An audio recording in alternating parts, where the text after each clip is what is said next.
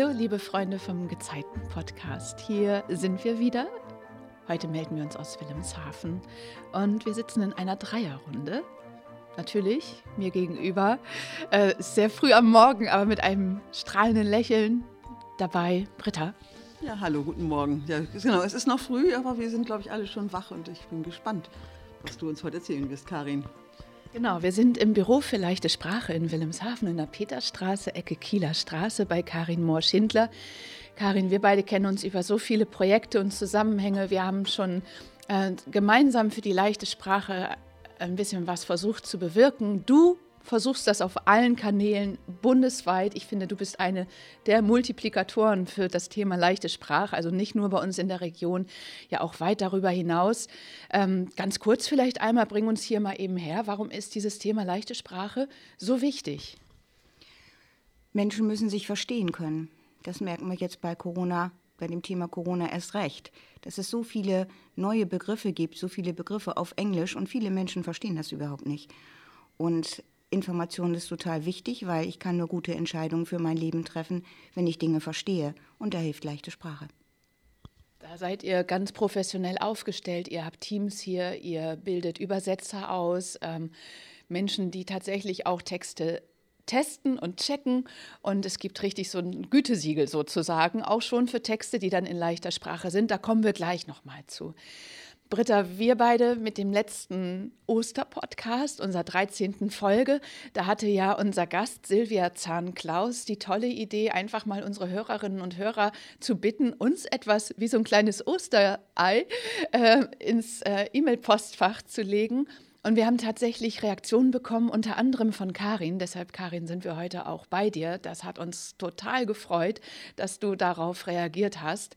Und ähm, auch eine Bekannte von mir hat noch geschrieben, auch darüber wollen wir irgendwann noch reden. Agnes, an dieser Stelle danke auch für deine Post. Und ja, das war schön, oder? Da die Reaktionen auch zu bekommen, Britta. Ja, das ist total schön. Ich, also das finde ich sowieso eigentlich immer schön, wenn wir auf einen Podcast Reaktionen kriegen, wenn Menschen sich melden und erzählen, was sie mitgenommen haben und was sie darin bewegt hat oder berührt hat. Das ist immer ganz, ganz schön. Und in diesem Fall waren die Rückmeldungen ja auch ganz besonders und auch sehr persönlich. Also darüber habe ich mich auch sehr gefreut. Wir haben ähm, auch noch eine Sache, die wir noch gar nicht veröffentlicht haben, über die wir beide uns aber auch sehr gefreut haben. Wir beide waren in Farel eingeladen auf einem Pressetermin, denn die Stadt Farel hatte so eine Ausschreibung für Kulturprojekte, die auch eine kleine Förderung bekommen. Und wir sind Teil dieser Förderung geworden. Ähm, und haben jetzt sozusagen ein kleines Sparschwein, was wir mit uns auch rumtragen. Es ist ja sonst alles so ehrenamtlich, was wir machen. Also wenn wir mal eine tolle Idee haben, können wir die jetzt auch umsetzen. Worüber hast du dich in dem Zusammenhang am meisten gefreut? Also das Geld ist natürlich das eine und das ist natürlich toll, weil es gibt uns ja auch Freiheit, auch Dinge zu machen, die wir sonst vorher vielleicht nicht konnten oder wo es immer die Überlegung war, wie machen wir es. Ähm, aber worüber ich mich auch gefreut habe, ist einfach die Wertschätzung und die Anerkennung für die Arbeit, die wir machen und dass dieses Thema Tod und Sterben, was ja immer noch schwierig ist, dass auch, auch in dem Bereich gesehen wird und das gesehen wird, dass es wichtig ist, darüber zu sprechen. Das hat mich sehr gefreut, ja. Es war ja eine sehr bunte Mischung von Menschen, die da gewürdigt worden sind oder aus, aus, wurde ausgelobt, hat der, der Bürgermeister, glaube ich, gesagt. ja, das ich, ja, fand ich sehr schön. Ich habe mich sehr darüber gefreut, über die Anerkennung für unsere Arbeit. Ja, genau. Und wir haben auch schon so eine erste Inspiration von dem Termin mitgenommen gehabt. Wir haben vielleicht überlegt, wer weiß, vielleicht kommen wir im Sommer mal so ein bisschen nach draußen und versuchen sozusagen mit euch und mit Ihnen, also mit unseren Hörerinnen und Hörern zusammenzukommen, irgendwie auf eine Art und Weise. Das bewegen wir noch in unseren Köpfen, ne, Britta? Ja, das wäre schön, ja, die Menschen auch zu treffen, die sich mit dem Thema beschäftigen und die uns zuhören und dann vielleicht so eine Art Café zu machen draußen oder wie auch immer. Ja, das finde ich ganz toll, die Idee. Da bin ich sehr gespannt, was wir da noch ausbrüten werden. Ja. Auf jeden Fall die Ermunterung oder Ermutigung, ähm, gerne immer den Kontakt auch zu uns zu suchen. Also letztendlich ja, plaudern wir hier nur stellvertretend für alle anderen und freuen uns, wenn wir im Kontakt sind und im Austausch und eben auch so tolle Anregungen bekommen wie die von dir, liebe Karin.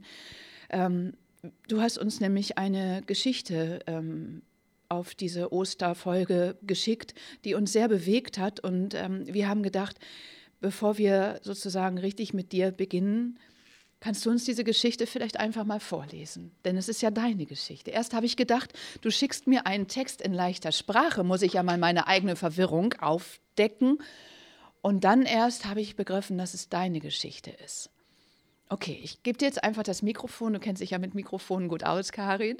Und ähm, genau, dann hören wir einmal. Deine Geschichte heißt, es geht immer weiter. Ja, danke schön.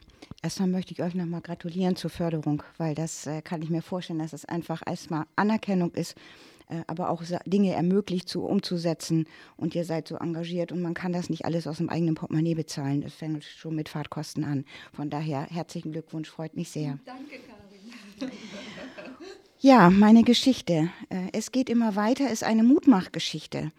Ähm, die Geschichte ist so, dass ich das selber erlebt habe. Vor achteinhalb Jahren ist mein damaliger Lebensgefährte gestorben. Ähm, das, was ich erlebt habe, habe ich versucht in dieser Geschichte zu schreiben.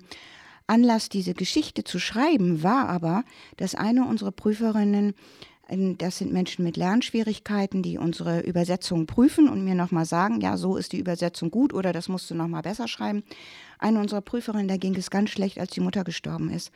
Und das war äh, über ein Jahr, dass sie ganz oft krank gewesen ist und es ging ihr ganz schlecht. Sie fing ganz oft an zu weinen. Und das war eigentlich der Anlass, dass ich gedacht habe, ich möchte eine Mutmachgeschichte schreiben und ich möchte damit deutlich machen, es ist ganz schwer, durch eine Trauer durchzugehen, aber man kann da durchkommen. Und so ist eigentlich der Anlass für, die, für diese Geschichte entstanden. Eine Mutmachgeschichte, es geht immer weiter. Diese Geschichte ist in leichter Sprache, sage ich nochmal, dass nicht einige irritiert sind. Leichte Sprache ist ein ganz niedriges Sprachformat, also auf dem Sprachniveau A1 mit ganz kurzen Sätzen und 40 Regeln, die man einhält bei der Übersetzung. Deshalb ist das ein etwas anderer Text, als was man sonst gewohnt ist äh, zu lesen in Geschichten. Er ist tot. Ganz plötzlich gestorben. Einfach weg. Nichts ist mehr so, wie es war. Sie ist allein. Sie fühlt sich so allein. Es tut so weh, im Herzen ganz tief drin. Morgens im Bett nicht aufwachen wollen. Angst, dass es wahr ist, dass er wirklich nicht mehr da ist. Aber jeden Morgen weiß sie es nach dem Aufwachen. Es ist kein schlechter Traum, er ist wirklich tot. Und jeden Morgen tut das so weh. Jeden Mittag und jeden Abend. Kein Tag ohne Schmerzen im Herz. Das ist Trauer. Ein Monat. Zwei Monate. Vier Monate. Sechs Monate. Nichts ändert sich. Die Trauer bleibt und der Schmerz bleibt. Es wird Frühling. Wieso dürfen Bäume wachsen? Wieso dürfen Blumen blühen und er musste sterben? Er fehlt ihr so sehr. Sie ist so allein. Ist sie wirklich allein? Sie hat Freunde, gute Freunde. Die Freunde sind für sie da. Sie rufen an. Sie kommen zu Besuch. Sie laden sie ein. Nein, keine Feier, aber spazieren am Meer, viele Stunden. Nicht reden müssen, fühlen, dass Freunde da sind. Ihre Freunde. Bei ihren Freunden darf sie weinen, stundenlang. Trösten sie. Irgendwann am Meer sieht sie einen Regenbogen. Wunderschön. Nach Regen kommt Sonne. Was kommt nach Trauer? Sie will, dass es ihr besser geht. Sie will dafür etwas tun. Der Sommer kommt. Sie spürt die Wärme von der Sonne. Sie riecht die Blumen. Sie sieht Menschen, die freundlich schauen. Sie spürt den Sand am Meer, barfuß, unter ihren Füßen. Sie fährt auf die Insel. Hier war sie mit ihm. Erinnerungen. Schmerz und Trauer kommen wieder. Sie weint in den Wind, bis keine Tränen mehr kommen. Dann riecht sie das Meer. Sie sieht bis zum Ende, da, wo Meer und Himmel zusammenstoßen. Sie wird ruhig. Kinder spielen am Strand, fröhliches Lachen. Er ist tot. Lachen kann sie noch nicht. Er hat Platz in ihrem Herzen. Die Erinnerung bleibt aber sie kann wieder fühlen. Sie liebt das Meer. Es ist immer da, egal was passiert. Das tut gut. Sie will wieder leben. Und sie fängt an, sich wieder zu freuen über die Sonne, über die Blumen, über das Meer. Und sie hat Freunde. Darüber ist sie sehr froh. Ein Jahr später. Sie hat es geschafft. Erinnerungen an ihn, die Trauer über seinen Tod, der große Schmerz, das alles hat sie nicht vergessen, aber sie hat dafür Platz gefunden in ihrem Herzen. Sie lebt weiter. Sie kann sich wieder freuen und sie kann wieder lachen. Es geht immer weiter.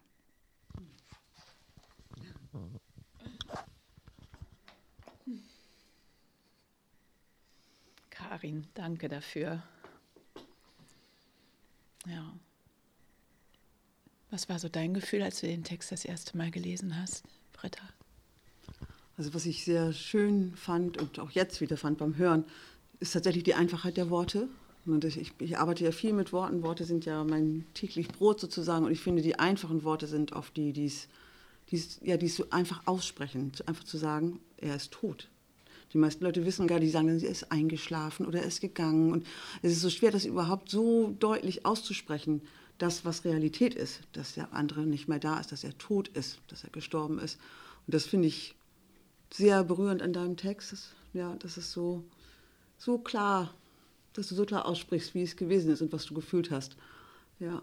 Und was ich auch schön finde, ist, ähm, dass du das beschreibst, was, was ja eigentlich seit Jahrhunderten sozusagen Tradition eigentlich hat, ist nämlich, dass es also mindestens ein Jahr eigentlich dauert. Man muss einmal Weihnachten, Geburtstage, den Sommer, die Jahreszeiten erfahren haben, ohne den anderen, bis es, bis es irgendwie runder war. Man hat es einmal geschafft, den Geburtstag des anderen zu erleben, ohne, ja, mit Traurigkeit, ohne dass der andere da war. Und man hat vielleicht den Geburtstagskuchen gebacken, den er immer so gerne mochte und dann ist dann so traurig. Und nach einem Jahr ist es oft so, nicht immer, es ist ja ganz unterschiedlich, jeder trauert ja auf seine eigene Art, aber nach einem Jahr ist es oft so, dass es dann irgendwie so, so ja, zur Ruhe kommt. Und das finde ich so schön, dass du diesen Bogen so beschreibst. Ja, danke dafür. Ja, jetzt sind es fast äh, oder über acht Jahre, hast du gesagt. Wie geht es dir jetzt über acht Jahre danach mit der Trauer? Wie fühlt die sich jetzt an? Also ähm, die Trauer ist nicht mehr da. Das hat alles seinen Platz gefunden, die Erinnerungen sind da. Es gibt bestimmte Musikstücke, die ich noch nicht ähm, hören kann. Und dazu gehört leider auch zum Beispiel das, das Stück äh, Am Fenster, äh, was ich eigentlich immer sehr mochte, aber das schaffe ich noch nicht zu hören. Da muss ich rausgehen, wenn ich irgendwo zum Tanzen war, vor Corona, dann muss ich rausgehen. Sag mal ganz kurz am Fenster, von wem ist das? Mir sagt es gerade. Ah. Ähm, das hat eine Geschichte und die ist noch so besetzt, dass, äh, also ähm, weiß man aber ja auch, dass Emotionen, äh, Emotionen dafür sorgen, dass äh, Situationen und Erlebnisse besonders gespeichert sind im Gehirn. Und das ist halt über Musik auch. Aber ansonsten ähm, habe ich sicherlich auch Macken zurückbehalten von dem Ganzen. Also, aber ich sehe das so auch im Positiven. Ähm, ich habe verstanden, dass das Leben ganz schnell zu Ende sein kann und dass ganz schnell Dinge passieren. Das heißt für mich nicht in Traurigkeit zu versinken, sondern zu sagen, ja, und darum rocke ich jeden Tag. So, ähm, mach das jetzt, was du jetzt machen kannst und verschieb das nicht. Und als nach einem Dreivierteljahr so ein, ein Freund zu mir sagt, ein guter Freund zu mir sagte, Karin, die Kehrseite ist, du kannst jetzt alles machen, was du willst. Überleg alles. Und dann habe ich überlegt und dann dachte ich, ich könnte ja wieder Motorrad fahren. Das habe ich früher gemacht. Und dann viele, viele Jahre nicht mehr. Und von dem Gedanken bis zum Kauf waren sechs Wochen. Und seitdem fahre ich wieder Motorrad.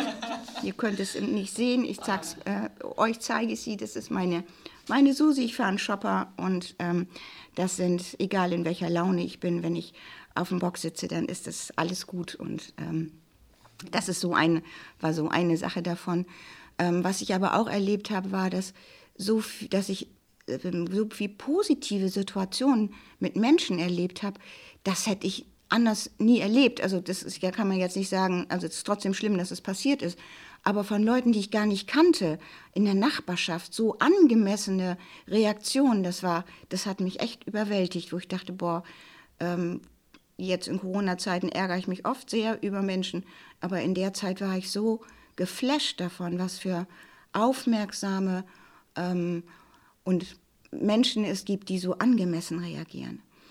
Es gibt auch, eine Freundin von mir hat auch ihren Lebensgefährtin verloren, die hat keine so eine schöne äh, Erfahrung gemacht, dass Leute gesagt haben, naja, so jetzt ist aber auch mal gut, ne? also jetzt kann es auch mal durch sein mit der Trauer. Und ähm, wir damals viel darüber gesprochen haben und das entscheidet jeder selber, wann das zu Ende ist. Und ich denke, das habe ich hier damals auch gesagt, Menschen, die das sagen, die können das selber nicht aushalten. Und das kann ich ihnen nicht verübeln, weil die Trauer von einem anderen Menschen auszuhalten ist auch ganz schwer, weil man kann da nichts gegen tun. Also man kann nicht sagen, oh hier, nimm mal eine Tablette, sind die Kopfschmerzen weg. Und diese Trauer auszuhalten, ist ein ganz intensives Gefühl. Und es gibt Menschen, denen macht das Angst und die können das nicht. Und da kann ich denen, also ich bin denen nicht böse, sondern ich denke, ja, das ist so. Das können auch Menschen nicht. Kannst du dieses angemessen, was du jetzt gerade beschrieben hast, nochmal in Worte fassen, was dir damals als so eine gute Reaktion so in Erinnerung geblieben ist? Ja, also zum Beispiel eine äh, äh, alte Nachbarin, alte sage ich jetzt mal, die schon verstorben ist, äh, zu der ich so einen engen Rat gar nicht hatte, die irgendwann mal rüberkam und sagte, Frau Moschindler, ich habe äh, Blaubeeren gekauft, ich habe viel zu viel gekauft. Ähm, möchten Sie wohl ein Schälchen abhaben? Und brachte mir ein Schälchen. Das fand ich so, die sagte nicht, oh, und wie geht's Ihnen denn? Und ne, so diese Schwere, sondern das war so, ich habe das verstanden, wie sie das gemeint hat. Sie wäre normalerweise wahrscheinlich nicht rübergekommen. Das war schon der Anlass dieser meiner Situation, dass sie rübergekommen ist. Aber sie hat dem nicht eine Schwere gegeben, sondern hat das so, ähm, so gemacht, dass ich das sehr leicht annehmen konnte. Dass, ich wollte ja nicht auch nicht an der Tür in Tränen ausbrechen, wenn sie mir Blaubeeren gibt. Das hat sie so toll gemacht. Das fand ich unglaublich. Also so Kleinigkeit. Oder auch eine, äh, eine andere Frau, die ich bis dato auch ganz wenig kannte, äh, die sich gemeldet hat und gesagt hat, haben Sie mal Lust, mit mir ans Wasser zu fahren? Wir müssen ja gar nicht reden. Einfach nur ein bisschen am Wasser spazieren gehen. Und das habe ich angenommen. Und das konnte ich annehmen, weil es nicht diese Schwere hatte und nicht dieses, ach, ich weiß, es geht Ihnen so schlecht und da möchte ich Ihnen doch jetzt was Gutes tun. Das war das nicht. Und das fand ich so angemessen, dass mir das auch leicht fiel, das anzunehmen.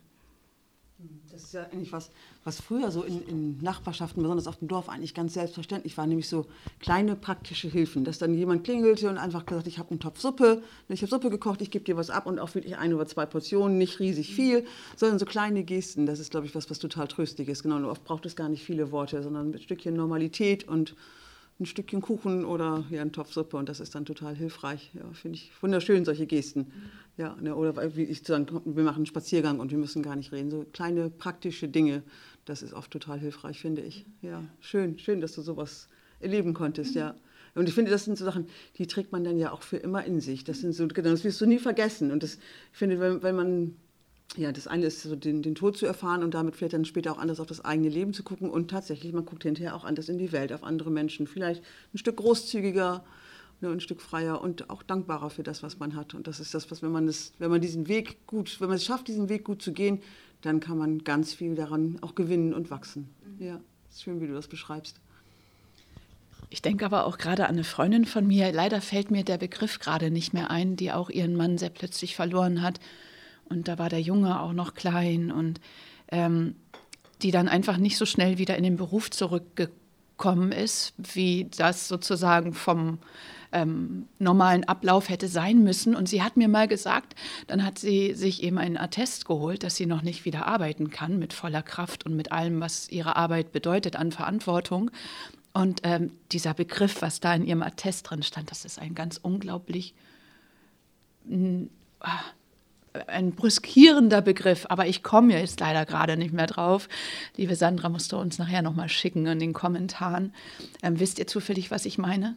Wie das heißt? Habt ihr das so vor Augen? Die Krankenkasse hat dafür irgendwie so einen, so einen speziellen Ausdruck, ne? wie das heißt, wenn man nicht nach sechs Wochen oder acht Wochen wieder schon wieder, arbeits wieder funktioniert und arbeitsfähig ist. Ja, das ist sowas wie irgendwie, ich weiß auch nicht genau, wie es heißt, übertriebene Trauer, so in, ja, in dem Sinne. So ja, genau. ja, das ist das ist eigentlich schockierend. Genau, dann kriegt man so einen Brief von der Krankenkasse und da steht das drin. Ja, das, ist, das haut einen dann echt, glaube ich, noch mal mehr um, als, als ohnehin schon alles so schwer. Und dann kriegt man so ein Attest, dass man sofort wieder zu funktionieren hat. Und wenn man das nicht tut, dann hat man eine Diagnose. Also man ist nicht einfach traurig oder braucht noch Zeit, sondern man kriegt eine Diagnose.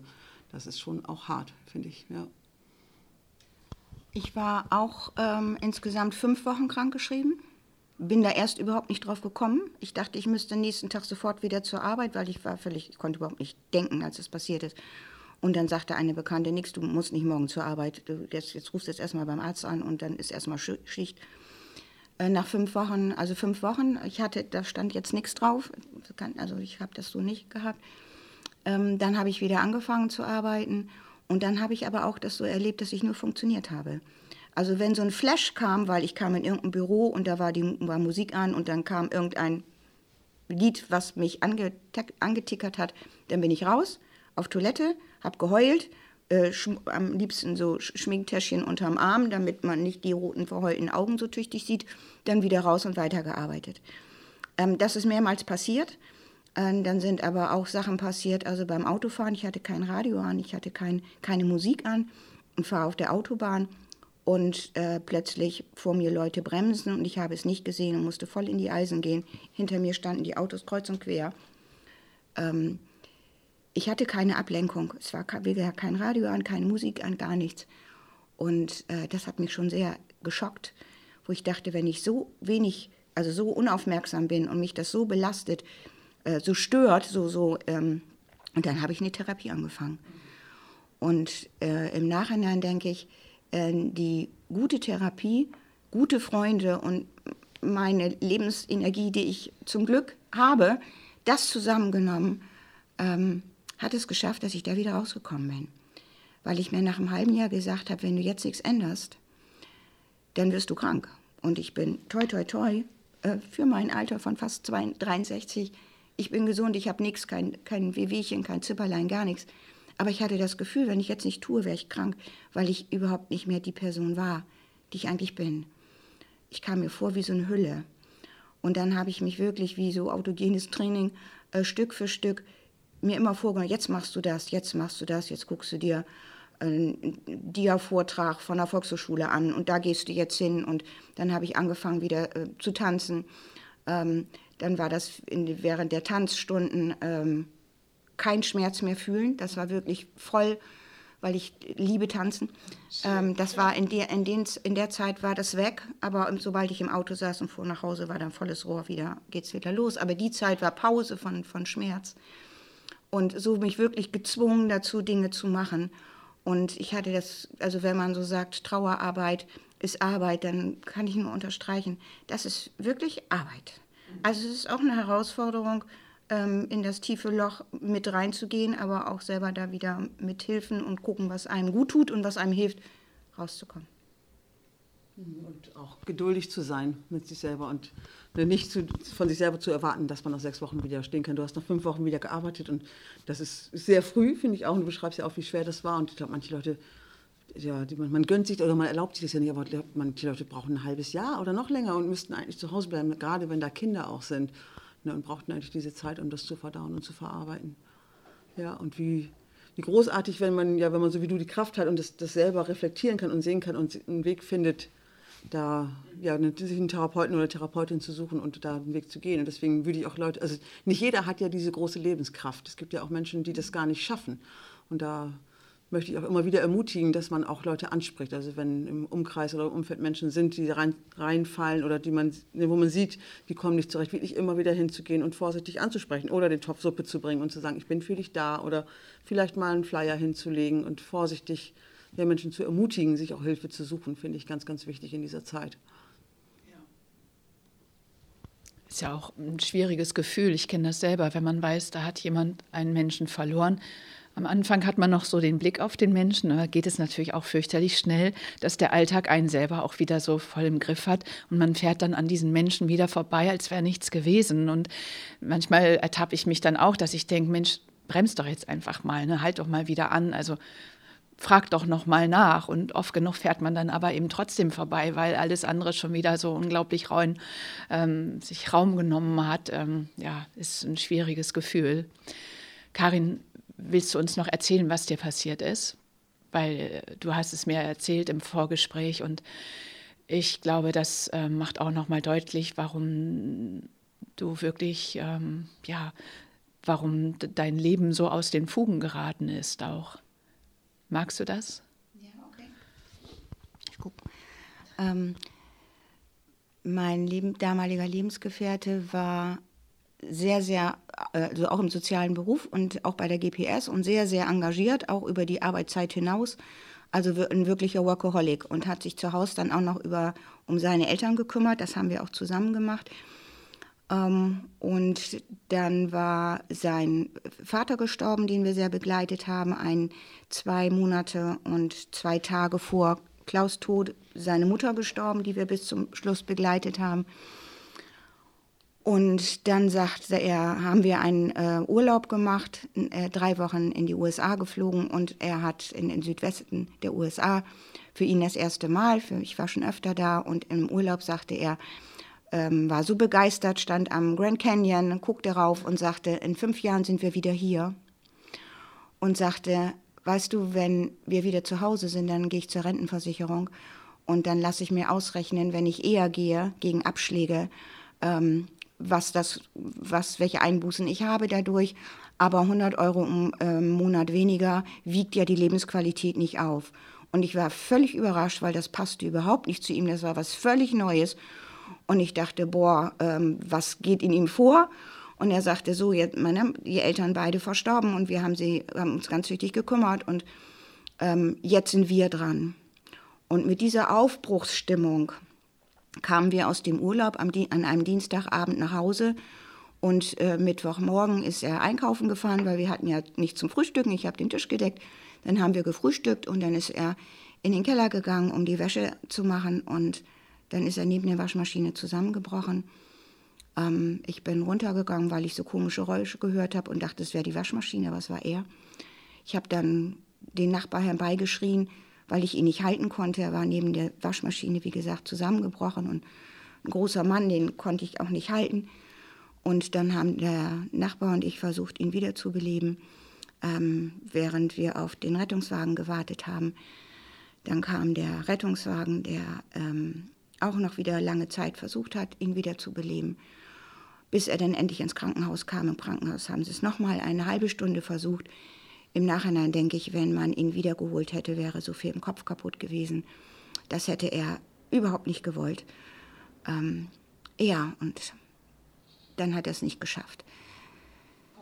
Es war im Nachhinein ähm, ein, eine Form von Herzinfarkt, wo man mir sagte, da hat man keine Chance. Etwa gut 1000 Leute im Jahr haben das in Deutschland und ist eben eine Form also ich habe äh, ganz lange Zeit unglaublich schlechtes Gewissen gehabt, weil ich gedacht habe, ich habe ihn nicht richtig wieder beatmet. Und es lag an mir. Auch dafür war die Therapie wichtig und gut, sich davon zu lösen zu sagen, nein, bei dieser Art von, du hattest keine Chance. Und ich hatte jemanden dabei, der 30 Jahre bei der Berufsfeuerwehr war, der Nachbar, der mir mitgeholfen hat. Also ähm, war ich da gefühlsmäßig, war das schräg. Aber das hat mich auch sehr belastet. Ich habe wirklich gedacht, ich habe es nicht richtig gemacht. Ne? Ja, ich glaube, das, Thema Schuld, das ist, glaube ich, was, was ganz viele Menschen in solchen Situationen ganz lange bewegt. Hätte ich bloß, wäre ich bloß eher hingegangen, hätte ich bloß dies oder jenes gemacht. Und das ist ja neben dem allem, was man ohnehin schon in sich trägt, auch noch ganz, ganz schwer und ganz belastend. Also ich weiß das, weil mein erstes Kind ist ja gestorben und es war, weil, mein, weil ich krank geworden bin. Weil ich krank geworden bin, musste er so früh zur Welt kommen sozusagen, weil sonst wäre ich gestorben. Und letzten Endes habe ich entscheidend dann im Krankenhaus wird dann immer für die Mutter sozusagen entschieden. Und da, ich hatte da so lange so viel mit zu tun, dass, dass es meine Schuld war, dass dieses Kind nicht leben konnte. Und auch ich habe dann eine Therapie gemacht und das hat mich über viele Jahre begleitet. Und bei dir sieht man und hat man sicher auch gehört, auch, dass das bis heute dich berührt. Das vergisst man nie. Das ist ganz schwer damit zu leben, auch wenn man im Kopf ja weiß, dass, es nicht, dass man keine Schuld trägt, weil du konntest nicht dafür, ich konnte auch nichts dafür. Und trotzdem bewegt man das immer wieder in seinem Kopf, hätte ich bloß und ich hätte das tun müssen oder ja, das kann ich gut verstehen, dass du das so empfindest. Und ich glaube, das geht ganz vielen Leuten so. Und da ist es wirklich wichtig, auch ja, das, vor allem das auszusprechen. Ich glaube, ganz viele Menschen, die fühlen das so und die trauen sich noch nicht mal ihren nächsten Angehörigen das zu sagen, dass sie sich so fühlen. Das ist, ne, das ist ja unendlich schwer, das überhaupt über die Lippen zu bringen ja, großartig, dass du diesen Weg gegangen bist und dass du das hier erzählst. Vielen Dank dafür. Ach ja. Aber du hast ja auch, ja. Ich würde gerne noch mal so, ähm, als ermutigend. Das, das ist mir wichtig, so über diesen Part, was ich hier sagen darf. Ähm, ich möchte gerne nochmal so ermutigen, wenn jemand in so einer Situation ist, ähm, zu gucken, welche Rituale gibt es, also was gibt es für Dinge, die einem selber gut tun, ähm, darauf den Sinn zu, zu achten. Ähm, ich habe damals mal eine Liste gemacht, was habe ich eigentlich alles Tolles, also wo zum Beispiel natürlich die Freunde drauf standen, wo aber auch meine Tochter draufsteht, zu der ich ein super Verhältnis habe. Also auch nochmal sich zu, zu wertschätzen und sich ins Leben zu rufen, in, in den Sinn zu rufen, was habe ich auch an Guten in meinem Leben und das ist immer noch da. Das ist deshalb nicht weg. Also dass man da nochmal so den Blick ein bisschen ändert. Aber auch sich Zeit zu nehmen, ähm, also zum Beispiel ein Bild aufzustellen, machen die meisten Menschen, ne? dass sie ein Bild aufstellen, Kerze daneben, was auch immer. Ich hatte den ganzen Altar aufgebaut. Das hat gedauert, bis der verschwunden ist. Der war erst im Wohnzimmer, dann ist er ins Nebenzimmer und irgendwann konnte ich ihn abbauen. Also immer zu gucken, was passt, wann ist der richtige Zeitpunkt. Und ich musste nie irgendwas wieder zurückräumen. Mhm. Also es war immer, ich habe ein halbes Jahr gebraucht, bis ich die Bettwäsche aus dem Bett räumen konnte und die landete auch erst auf dem Stuhl daneben. Ähm, aber es war immer der richtige Zeitpunkt. Ich musste nie denken, oh, zu früh, ich muss das zurückräumen. Und das möchte ich so ermutigen, wirklich selber zu gucken, was tut einem gut, was ist und nicht die Maßstäbe von anderen Menschen. Das funktioniert nicht.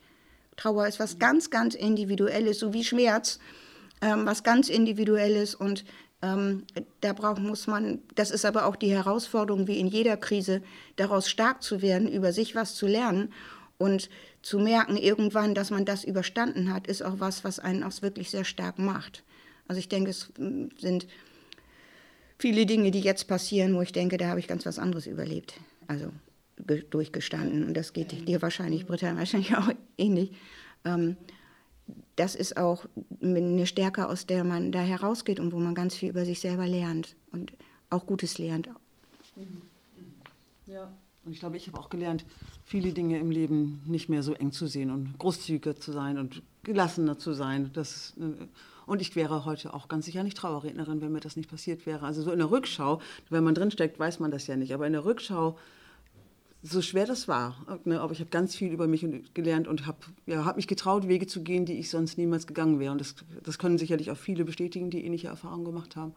Und dann so zu sehen, ja, das Leben geht manchmal Wege, die, ja, die man nicht will. Ne? Und im Nachhinein wächst auch was Gutes auch daraus. Ja, von daher kann ich das ja mit dem Mut machen, das ist total schön. Ne? Und zu wissen, es, es geht vielleicht nie ganz, es geht bestimmt nie ganz weg, so dieser Schmerz darum, aber es geht weiter, so wie es in deinem Text ist. Es geht weiter und es kommt vielleicht was Neues oder was anderes und man kann sich entscheiden, neue Wege einzuschlagen, die man sonst nie gegangen wäre. Von daher ist ja in dem Leben mit all seinen Herausforderungen immer auch eine Chance drin. Ja. Und wir haben ja auch, Karin, im Vorgespräch gemeinsam festgestellt, es gibt ja auch viele Menschen, die leben zwar lange Zeit miteinander, aber doch auch ein bisschen nebeneinander her. Und du hast eine übergroße Liebe in deinem Leben gehabt und mit diesem Mann geteilt. Ich meine, das allein ähm, gefühlt und gelebt zu haben, ist ja auch ein ganz großes Geschenk. Ja, das sehe ich auch so. Ähm, ich habe mehrere große Lieben gehabt in meinem Leben, auch das ist ein Geschenk. Ja. Das sehe ich auch so. Äh, das war, ähm, man darf nie, sollte nie Beziehungen vergleichen, finde ich. Ähm, dann würde das so auch, auch Menschen so vergleichen, das finde ich nicht, äh, nicht angemessen. Äh, aber es war eine sehr, sehr intensive Beziehung, eine sehr, sehr innige. Und ähm, da bin ich auch sehr dankbar dafür, ganz klar, dass ich das erleben durfte. Das dürfen viele andere Menschen nicht. Und denke ich, boah, wie auch immer das so kommen ist, Schicksal, vielen Dank. Was ich gehabt habe, habe ich gehabt. Wie sieht es aus mit Amerika? Warst du schon mal wieder da? Oder? Ja. ja? Wow. Äh, ja, ich habe äh, in der Zwischenzeit ein, einen anderen Mann kennengelernt, mit dem ich äh, mehrere Jahre zusammen war. Und wir sind zusammen auch in, in, in, Amerika gewesen, nicht in der gleichen Ecke. Ja, da war ich nochmal wieder. Ähm, habe da auch Erinnerungen gehabt aber es ist alles in einer, es ist, hat einen guten Platz gefunden. Also. Toll. Es ist nicht verdrängt. Nein. das hast du eigentlich vorhin so schön beschrieben, so mit der, mit der Bettdecke, sie dann erstmal dahin zu legen und dahin zu legen und dann irgendwann sie wegzuräumen, auch mit Kleidung und so ist das ja so, so schwierig. Aber dann ist so Schritt für Schritt das zu machen und ich glaube, so zieht es auch so diese Erinnerungen im Herzen, so von einem Raum in den nächsten und Es bleibt immer ein bestimmt ein wichtiger Raum, aber er ist nicht mehr so, es ist nicht der erste, wenn man die Tür aufmacht, sozusagen, wo man hineinkommt. Ja. Schön beschrieben, ja. Mhm. Ihr zwei, vielen, vielen Dank für diesen Gezeiten-Podcast. Gibt es noch etwas, was auf dem Herzen liegt und gesagt werden möchte, Britta, bei dir? Nee. Den Eindruck habe ich auch gerade nicht. Ich glaube, das ist rund wieder mal geworden, oder? Ja. Vielen, vielen Dank, Karin für deine Geschichte und ja, dass wir das mit dir teilen durften heute hier. Ich glaube, es ist ganz viel drin. Und vielen Dank für die großartige Arbeit, die ihr hier macht in diesem Büro. Das ich das, mir ist das immer schon mal begegnet, aber es lohnt sich wirklich, sich auch mal ja, damit, damit, zu befassen. Ne, jeder hat schon mal einen Brief vom Amt gekriegt, den man nicht verstanden hat. Und ich finde ich großartig, was ihr hier macht. Ganz toll. Vielen Dank dafür auch. Ja, ich bin froh, dass unser Arbeitgeber, die GPS, ähm, dieses Büro eröffnet hat, also dass wir das hier machen dürfen und ähm, haben auch einen sehr breiten ähm, Einzug, sehr breites Einzugsgebiet, also bis zum Flyer für eine Partei in Bayern äh, oder fürs Kuxland, Tourismusbereich oder jetzt Ostfriesland, Bad Zwischenahn. Also wir haben tatsächlich auch einen breiteren, nicht nur für die GPS, für die wir arbeiten, sondern auch für externe Stellen und Firmen und Stadt Wilhelmshaven. Und ja, das ist schon toll. Genau, und auch das ist ja ein Spiegel äh, deiner Kraft und deiner Energie, Karin. Das muss man ja auch noch mal so sagen. Du hast dieses Thema wirklich mit aller mit, mit aller Kraft und mit äh, so viel Begeisterung, äh, wenn du über das Thema sprichst, in diese Stadt und eben auch in die Region gebracht und in die Köpfe der Menschen, wo es ja auch wirklich hingehört. Ähm, vielen Dank dafür. Vielen Dank für den schönen Morgen. Und ja, liebe Gezeiten-Podcast-Freunde, bleibt bei uns und wir freuen uns schon auf die nächste Folge und wünschen euch eine sehr, sehr schöne Zeit bis dahin. Ja, das tun wir. Tschüss. Tschüss. Ciao.